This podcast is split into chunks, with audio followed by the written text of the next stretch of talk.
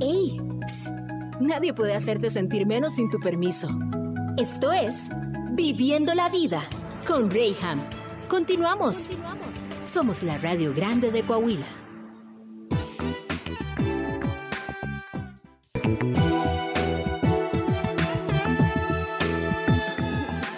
No, no.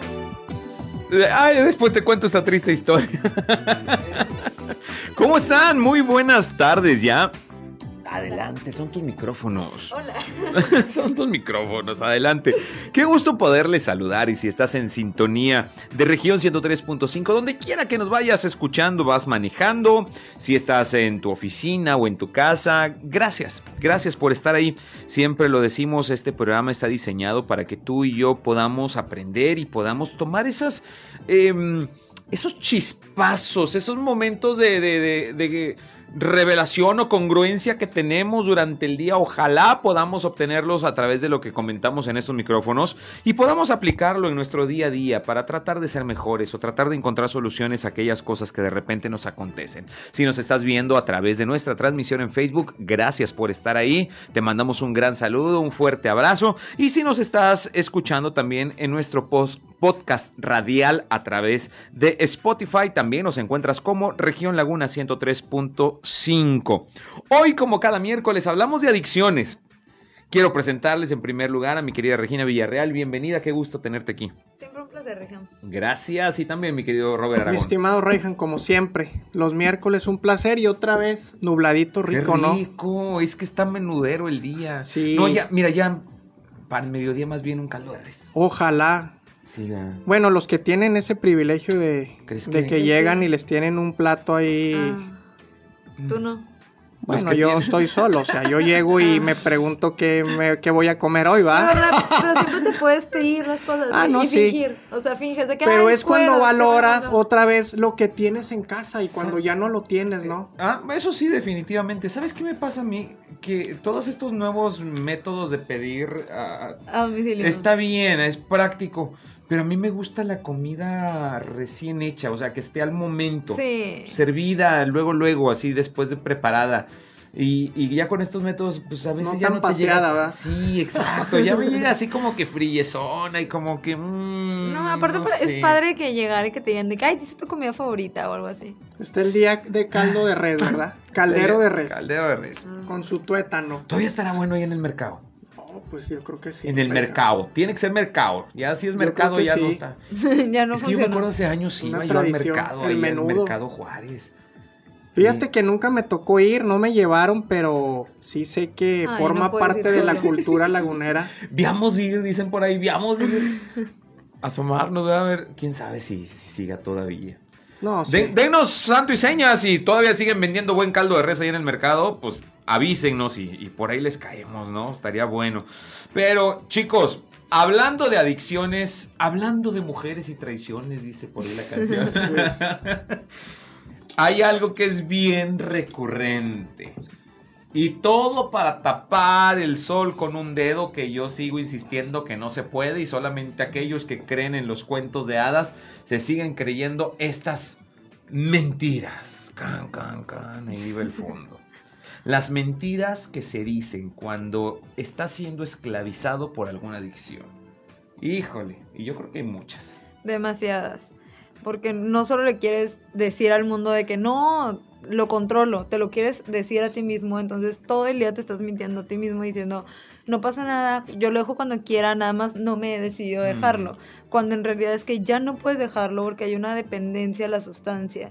¿Por qué? Porque es la cosa que te está ayudando a seguir viviendo. ¿Por qué? Porque ya la vida se te hace muy difícil porque la droga te lleva a un estado de ansiedad y depresión que no es fácil salir de.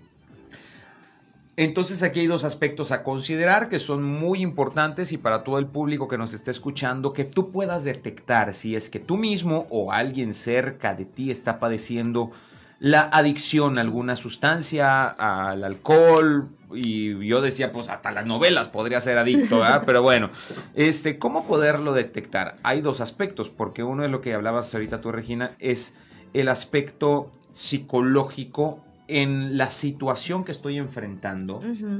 Y otra también, la mentira que digo para justificar ya también está solución o alternativa que estoy tomando para solucionar ese problema que estoy enfrentando? O sea, están estas dos Sí. circunstancias. ¿Qué ¿no? digo? La solución te sale más cara, ¿no? Porque al final de cuentas lo que te está causando problemas pues es el, es el mismo grado de consumo que llevas, ¿no? Porque pues obviamente llega un momento en donde ya no eres completamente funcional Ujú.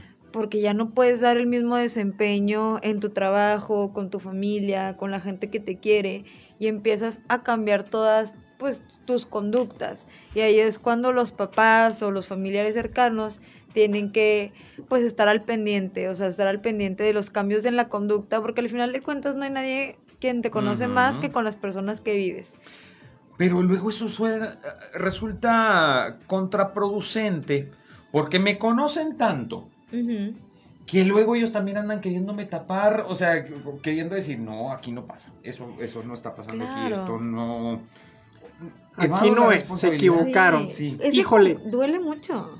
Bueno, pues es que el programa de hoy, Reyham, creo que es un saco a la medida de todos y no solo a las personas que están en adicción. Creo que las mentiras han acompañado al ser humano por siempre. Mm. Las mentiras Las blancas. mentiras blancas, las mentiras piadosas, pues le mentí poquito. Fue una mentirita medias. Fue Mm. por, por hacerlo, por no hacerlo sentir mal. Exacto. Ahora, aunado a un problema de adicción que sabemos por ende que pues las drogas son malas, creo que ya no hay que eh, mostrarle a un chico o a una persona el instructivo del daño que hace la droga. Creo que Mm. todos sabemos perfectamente que son sustancias pues nocivas, ¿no? Y perjudiciales para la salud.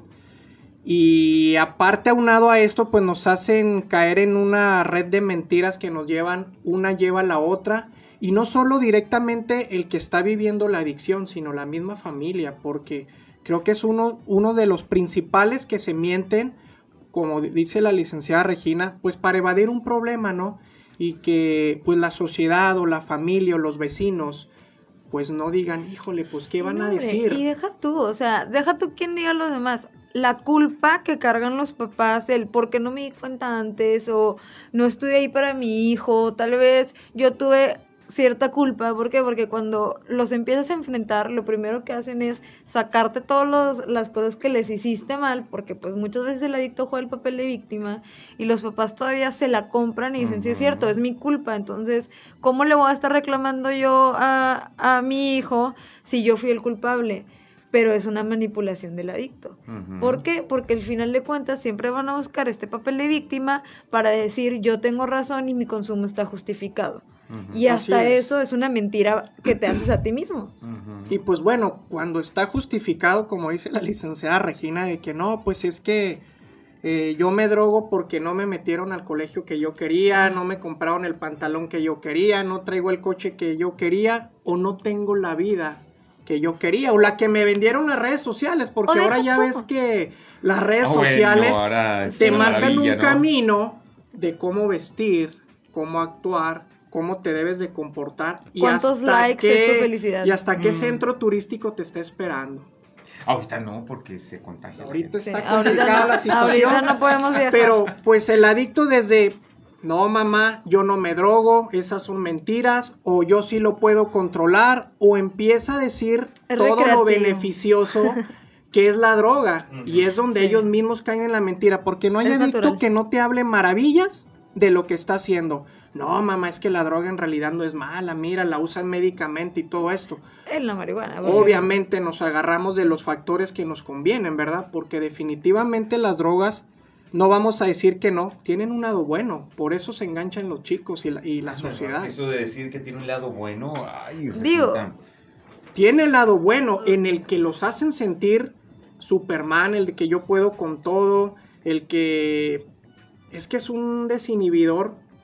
Podemos, créeme que te podría argumentar porque tiene beneficios para él como individuo el sentirse bien. Beneficios el, psicológicos. el beneficio de no tener, me quita la ansiedad, me olvido de mis problemas y eso como usuario lo ves como un beneficio. Pero claro, Obviamente o sea- hay, un, hay una contraparte. Pero te olvidas de los problemas dos horas, tres horas, cuatro horas si quieres. Y Mm. después regresas a tu realidad. O sea, y no importa qué mentira te digas, la realidad siempre va a volver a ti y los problemas no se van a hacer menos, se van a complicar más las situaciones.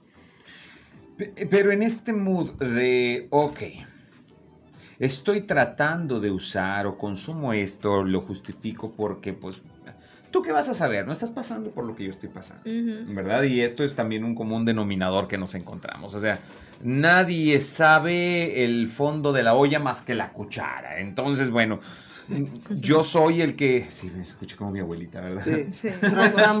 Disculpe, Empezamos el programa con comida. Nadie sabe el fondo de la olla. Bueno, en fin.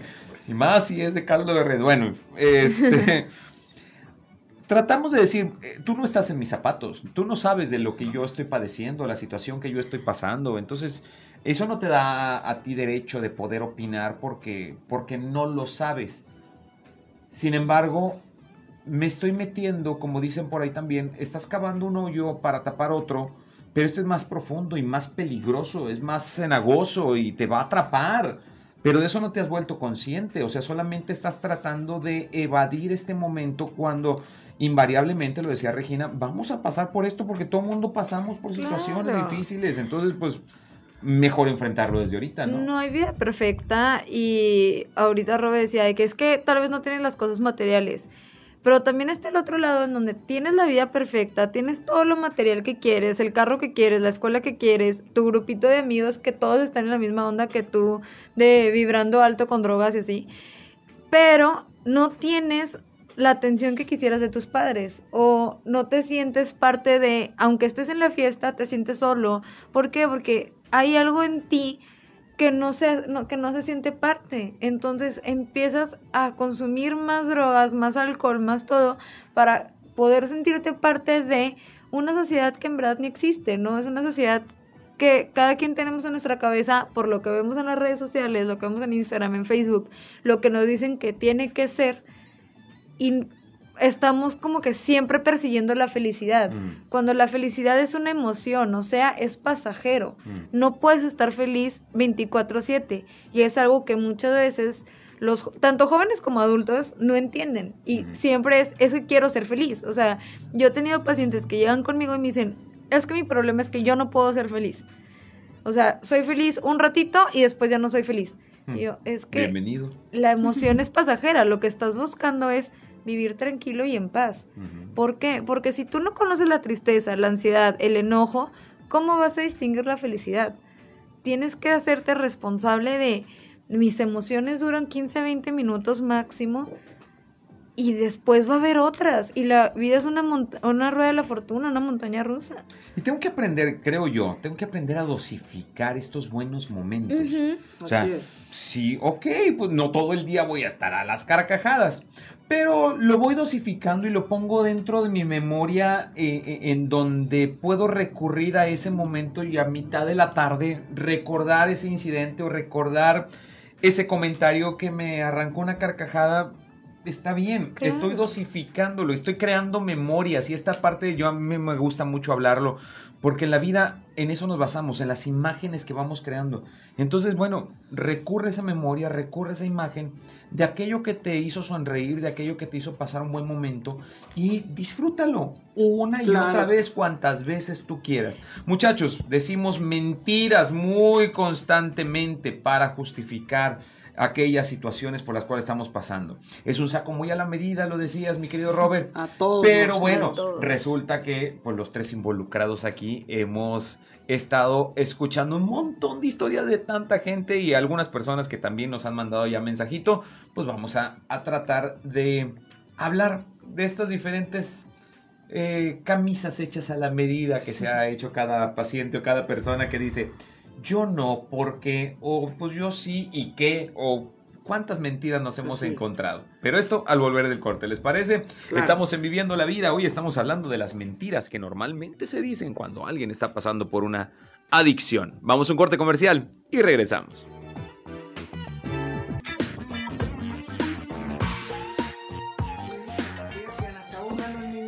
Ahí está la primera mentira. Mentira. Una no es, ninguna. Pero qué necesidad, dijo el Juanga. Pero ¿para qué tanto problema? Porque está bien. Ok, ponle que te la compro. Una no es ninguna. Y luego, eso te va a dar razón para seguir y seguir y seguir sin O pruébala, control. o pruébala nada más a ver qué tal A te parece. Es que esa es la, es que esa es la bronca. La bronca con las adicciones es de que sucede a, a nivel de gusto y a nivel químico como al que le gustan los tacos de tripa y al que no le gustan. Pero también muchas veces cuando la prueban es por presión social. Y Mm. querer pertenecer, o sea, volvemos al tema de querer pertenecer y ándale, no te va a pasar nada. De que pruébala, mira, nadie de aquí somos adictos. Y tú, sí es cierto, ¿verdad? Es verdad. Es verdad, yo los veo súper bien. Ahí estuvo la segunda mentira. Sí, ahí Nadie está. de los que está aquí somos, Somos adictos. Lo Entonces, controlan, que- pues lo que pasa es que están envueltos en su mundo de Claro. mentiras. O sea, tú sabes que el mundo del adicto se mueve en el mundo de la manipulación y las mentiras. Mm.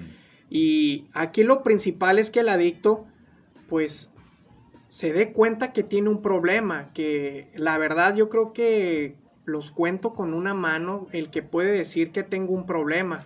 Pero aún más complicado, Reyham, es de que la misma familia se ciegue Mm. y se mienta a sí mismo. Eh, no hace mucho tuve ahí una conversación, obviamente no voy a comentar los nombres, pero pues con, con una familia que hace un año atrás me platicaba que tenía sospechas que su hijo estaba consumiendo drogas, pero que nada más sospechaba porque platicaba y defendía mucho las drogas y la marihuana, que, que pues sí, casi Greenpeace el chavo, Mm. yo casi lo veo ya defendiendo ballenas y haciendo todo esto. todo. No, todo, Pero popote de, de acero. y le comentaba, híjole, pues es que si te está dando señales, te está dando comportamientos que indican, que dicen, oye, pues es que yo conozco a mi hijo y no era así. Mm. Y dije, bueno, ¿qué ha cambiado a largo desde que tú sospechaste hasta el día de hoy? Pues bajó de peso, Mm. dejó la escuela, ya no puede hablar la madre con él de algo de que Inmediatamente de algo altera. porque es irritable, se altera, todo el día está encerrado, nada más se lleva bien y defiende a su círculo de amistades y dices, pues bueno, aquí algo pasó. Y me doy cuenta que el adicto puede estar engañado por la sustancia, porque es lo que la sustancia hace.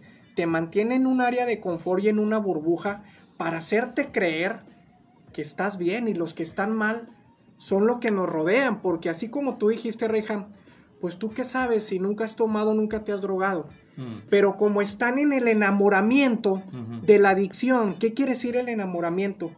Cuando todavía su cuerpo físicamente, de cierta manera, tolera la sustancia Y no le ha causado estragos físicos y hepáticos de consideración. Deja tú, muchas veces aunque les, les cause estragos, está tan ciega la persona a su adicción, o sea, está tan, o sea, tan dentro de que dice, no, no fue por eso, es por otra cosa. O sea, sí, sí me dio cirrosis, pero es porque mi papá tenía problemas hepáticos, no, por, no porque estoy consumiendo mucho alcohol. Me heredó, me heredó la enfermedad. O sea, y buscan cualquier excusa para no hacerse responsables de su enfermedad. Y la familia está tan ciega de amor que dice, no, lo vamos a ayudar. Aquí va a sanar con nosotros. Lo que le falta es amor y atención. Entonces, la mamá renuncia a su trabajo para cuidar al muchachito y el muchachito se Mm. escapa de la casa y se va haciendo el problema más grande involucrándose más y es donde volvemos al tema, Reyham. Que es el amor de la familia. Darle todo, ocultar, acogerlo, no, mijo, no me lo toque, discúlpeme, ¿verdad? No he estado con usted porque he estado trabajando. Pero ya se involucra la culpa. La Exactamente, ya es donde dice, bueno, el amor también es la disciplina, Mm. educarlos, decirles, ¿sabes qué, mijito? Esto no es correcto. Y creo que eso es lo que se te está inculcando en el hogar. Me queda claro que allá afuera está una jungla, Reyham, de ideologías, de pensamientos y lo que tú quieras, pero pues lo, que- yo creo que lo que tiene un padre, una de las eh, funciones principales y tareas, pues creo que es transmitirle lo bueno que ellos pueden transmitir, ¿no? Sí, Pero. ¿en qué grado, en qué medida y de qué forma? Dice aquí Sandra, una mentira para justificar mi adicción. Ya superé a mi ex. Pues sí, es que siempre vas a buscar excusas, ¿no? O sea, de que el ex o voy a festejar que ya superé a mi ex y luego acompáñenme a ahogar mis penas por mi ex. O sea, y las mentiras siempre van a estar ahí, o sea, siempre vas a encontrar una excusa para. Y, y en este, en este, um, eh, en esta sinergia que estamos llevando de, de- de este tema, te encuentras como papá ante esta situación de tu hija que dice, ya superé a mi ex, pero en el proceder para ayudarle y decir, a ver hija, ¿qué está pasando? ¿O cómo te puedo ayudar? Vienen todas estas reacciones la sobreproteges, le ayudas, la dejas en libertad y dices, bueno, pues ya estás grande, hazle como quieras. O sea, ¿qué hacemos? Bueno, primero hay que ser empáticos. Eh, definitivamente la empatía tiene mucho que ver para ayudar a alguien en un proceso eh, que está pasando emocionalmente algo complicado. ¿Cómo? Yo tengo que ponerme primero en tus zapatos, Reija, para saber qué estás sintiendo y cómo la estás viviendo y qué puedo hacer yo, qué estrategia puedo tener yo para poder en realidad acercarme y ayudarte y sacarte de ese problema. Porque lo peor que puedo hacer es ponerme a llorar contigo. Quizás puedo hacerlo para primero romper el hielo y entrar en ese vínculo de empatía de que yo también puedo llorar contigo y entiendo tu dolor y entiendo tu situación. Pero ahí es donde no se debe enganchar la familia o el que va a ayudar a alguien porque se supone que el que va a ayudar es el que está en raciocinio, es el que está cuerdo, es el que no está pasando por una situación complicada que está nublando su lógica. Y esa es la manera en que podemos ayudar a alguien, no acompañándolo en su dolor y quedándose en el dolor para los dos porque puede ser un área de confort padre, padre ¿no?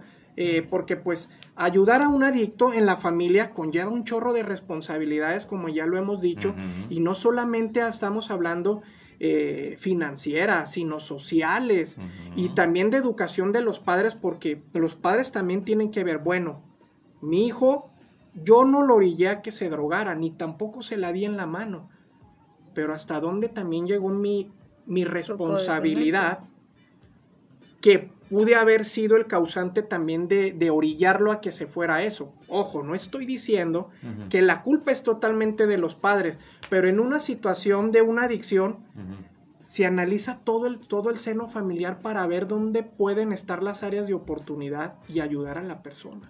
Dice Alfonso que una de las mentiras que tuvo que enfrentar él mismo es que su hijo solamente tomaba con él. Ah, también, porque muchas veces, no sé por qué, este, es muy común el que mi hijo tome en casa porque aquí está seguro. Entonces, mientras tome aquí, no hay problema. O sea, no es el lugar en donde tome, es la cantidad, son los problemas que conlleva, es si es la respuesta emocional, o sea, si él está tomando para sentirse en calma, para sentirse en paz, aguas. O sea, el por qué, el, mamá, solo son unas chevecitas, no pasa nada. Sí, pero es miércoles a las 5 de la tarde. Es o sea, diario, pues ya hay un espérame, problema. ¿verdad? ajá, o sea, cuando ya no, ya no, es, o sea, ya no está dentro de un calendario, o sea, de que cuando ya es por necesidad de, de, y si te enojas porque no hay cervezas en tu casa, aguas, o sea, ahí es cuando ya hay un problema y lo tienes que ver. Oye, pero aquí ya nos vamos a una conducta repetitiva en, en- o, una conducta adquirida también, porque si tú como padre dijiste, ok, el primer contacto de este tipo lo va a tener conmigo, que él sepa tomar por mí, ¿verdad? Que no aprenda con los amigos.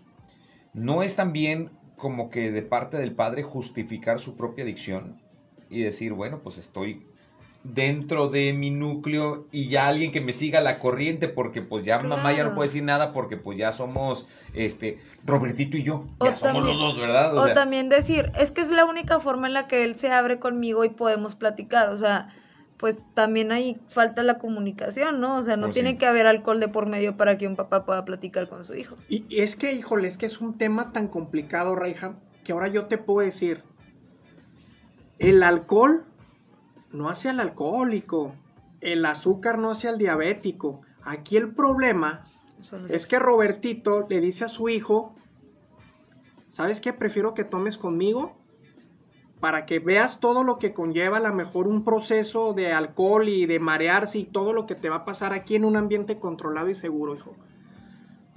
Pues te la puedo comprar. Pero resulta que a lo mejor yo me puedo tomar tres cervezas y estoy bien. Y a lo mejor el cerebro de mi hijo químicamente no procesa ni su hígado de la misma manera que yo el alcohol. Y mi hijo es el malacopa y es el que, papá, pues dame otra. Y dame otra. Y al rato, ¿dónde está mi papá? Pues todavía no llega. Pues yo me adelanto. Y empieza a tomar ya sin el papá. Aquí el punto, el mensaje es que queremos, que damos, que el, tanto el alcohol como las drogas no es para todos. La bronca es que hay una persona que puede convivir con una copa de vino en una comida o en una cena y el que se toma una y pide otra y pide otra y otra y ya llegó a la casa y ya golpeó a la esposa o ya no fue a trabajar por la cruda. Y con las drogas pasa lo mismo. Ahorita por eso hay ese pleito a lo mejor de que la marihuana que es buena, como hay gente que sí es totalmente funcional y conozco gente funcional, pero pues también yo conozco el lado B de las drogas que es lo que venimos a hablar aquí, porque te comento, hay el lado A. Oye, pues yo me tomo mi cigarro de marihuana, me lo fumo porque me relaja y me pone en paz. ¿Y sabes por qué te relaja la marihuana? Porque quizás tienes un desorden eléctrico en tu cerebro y eres hiperactivo. Al final de cuentas hay un problema, pero como te soluciona un problema, lo vemos como beneficioso, tanto el alcohol como las drogas. La bronca es que a la larga las drogas cobran factura. Si bien te va, pues puedes salir librado y si no, pues... Es que sí, está, está estas dos caras de la moneda. O sea, entiendo perfectamente lo que estás diciendo porque obviamente eh, como empezó toda esta situación de la legalización o, buscar la legalización particularmente de la marihuana, todo empezó en casos de... Eh, Convulsiones. exactamente, que, que, tenía que ver todavía con padres que tenían responsabilidad sobre sus hijos pequeños eh, a, una edad adolescente, donde el proceso de la marihuana, o, más bien la marihuana procesada y aplicada al caso específico, este, les ayudaba para evitar las convulsiones y demás. Claro, obviamente le diste un uso que te está trayendo mucha paz y una solución para ese problema.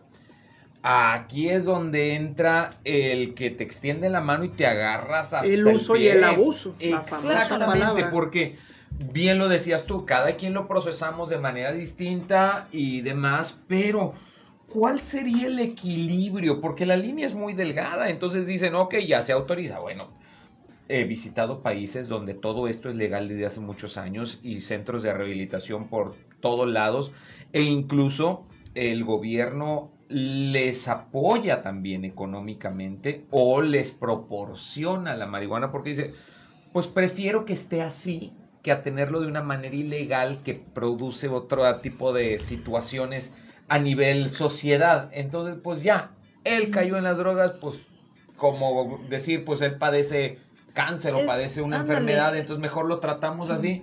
Y ahorita es que como anillo al dedo eso de que le sacaron el beneficio. Te digo, yo a nivel eh, médico, yo lo aplaudo, la verdad, lo aplaudo. Claro. Eh, pero pues de ahí nos agarramos los adictos que dijimos, pues chalupa y buenas, brother. ¿Qué no estás viendo, mamá? Que salva vidas. Claro, pero es que es complicado por, por lo mismo el alcohol. O sea, tú no sabes el que, o sea, yo me puedo tomar una cerveza y decir, ok, le paro y mi amigo no. Y tuvimos como que de la, o sea, es más, mi hermano. Y tuvimos la misma familia, las mismas situaciones y todo, pero mi hermano se hace alcohólico y yo no. Es una respuesta tanto emocional como física que no sabes si va a pasar. Estás jugando la ruleta rusa. Pero entonces aquí sería qué? ¿Juegas o no juegas? ¿O quién te está obligando? ¿O qué te está obligando a jugar? Es que también ahí es donde entra el quieres, o sea, ¿a qué vas a arriesgar tu vida probando la marihuana o probando cualquier droga si no sabes si te vas a hacer adicto? O sea, y muchas veces vas a decir, no, es que yo soy bien fuerte, yo no, a mí no, yo no, yo la puedo probar y no me va a pasar nada. ¿Cómo sabes? No te sabes tu organismo, no, no sabes. Mejor no, ¿a qué le juegas? ¿A qué le haces al vivo? Decía mi abuela. Híjole. Tengo que irme a un corte comercial, pero al volver vamos a tratar de darle conclusión a esto porque sí, cuando se trata de voluntad, ay, qué complicado es. Sí. Porque al final de cuentas no se trata de imposiciones. Espero que tu primer contacto con el alcohol o con alguna droga no haya sido de una manera impositiva. Tienes que hacerlo. Creo que, creo que no. Creo que no va por ahí. Sin embargo, también esa es una, una mentira recurrente. Mm, es que si no lo probaba, si no la consumía, no podía pertenecer, no podía ser parte de. Y yo al querer ser, al querer pertenecer, al querer tener cierto título, pues tuve que acceder. Pues sí, pero hoy por hoy tú estás luchando contra una adicción y aquel que te obligó, y lo digo entrecomillado, pues no, no tiene ese problema. No. Entonces, ¿qué tanto sí? ¿Qué tanto es verdad? ¿Qué tanto es mentira? Lo descubrimos al volver de corte. Estamos en Viviendo la Vida. Hoy estamos hablando de esas mentiras recurrentes de las cuales nos apoyamos cuando estamos siendo adictos a una sustancia. Vamos y regresamos. El quitarte el dolor emocional, lo acabas de mencionar ahorita, Regina, fuera del aire, y, y eh, dando un ejemplo de cuando el cuerpo te duele, o cuando tu vida te duele, pongámoslo de esa manera, porque la vida te puede doler de muchas maneras. Sí. Puede ser el cuerpo, puede ser las emociones, pueden ser muchas cosas lo que te puede doler. Y en el procurar librar esa situación, pues accedemos a diferentes alternativas, pero aquí volvemos a qué tanto te has informado y qué tanto estás conociendo lo que vas a hacer, ¿por qué? Porque te vas al consejo de, de la tía o te vas al consejo, bueno, fuera que fuera de la tía, pero te No, vas al consejo del las amigo. tías de, de que Ah, también, con el medic- mira, el medic- mira, con una pastillita, mira, con esa, con esa, mi psiquiatra me lo recomendó, te doy la mitad de mi botecito, no pasa nada.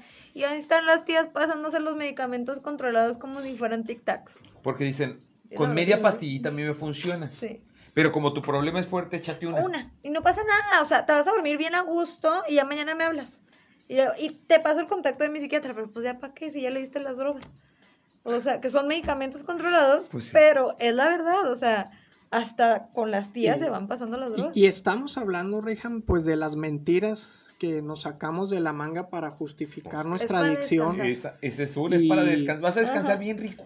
Y aún detrás, ya después de esa mentira, yo creo que una realidad es pues que la OMS es- catalogó al alcoholismo y la adicción como una enfermedad. O sea, no hay que quitar el dedo de eso. Y es algo en realidad eh, muy, muy complicado. Lo estamos viendo pues en México, aquí en Torreón, cuánto choque, cuánta muerte por alcoholismo. Y Ay, luego se están quejando de que... pues se quejan de, de los eh, Que ya no se pueden dar ¿verdad? Pero eh, definitivamente estamos hablando de, de- de una enfermedad como hablar del cáncer que quita tantas vidas, como hablar de la diabetes. Creo que no se le ha dado ese peso importante que tiene las adicciones, esa manera eh, compulsiva de, de- de beber, de drogarse, que causa pues daños colaterales no solo al individuo que lo está haciendo, sino a terceras personas. la- Wow. tanto el alcoholismo como la drogadicción está en los top 3 de todo el mundo de la causa de muerte de jóvenes menores de 25 años. Pero toda enfermedad, bien lo decía Robert, toda enfermedad tiene su raíz y hay una forma de contrarrestarla o tratarla.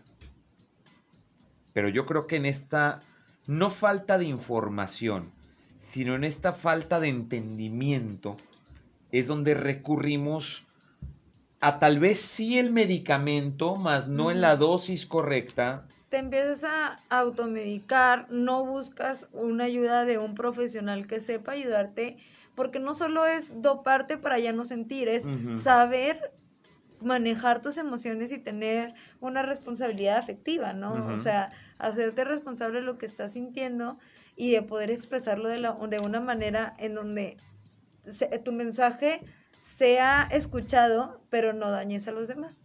Y ese es el punto, o sea, darnos cuenta que, que las clínicas en adicciones no están ahí solo para que pues tráigame a mi hijo, o sea, es generar en realidad eh, la conciencia. de que las familias de esta sociedad mexicana y del mundo entienda que el alcoholismo y la drogadicción es una enfermedad como padecer diabetes, como tener cáncer, como tener Alzheimer, cualquier enfermedad. ¿Y qué es lo que uno hace cuando padece una enfermedad de ese tipo? Acude a un médico, claro. se trata, ¿no? Claro. Y esa es la importancia de lo que estamos hablando aquí eh, para transmitirle a la gente que, que cuando vean un adicto o un alcohólico en realidad entiendan que todo el trasfondo de las mentiras es algo colateral a una enfermedad, ¿no?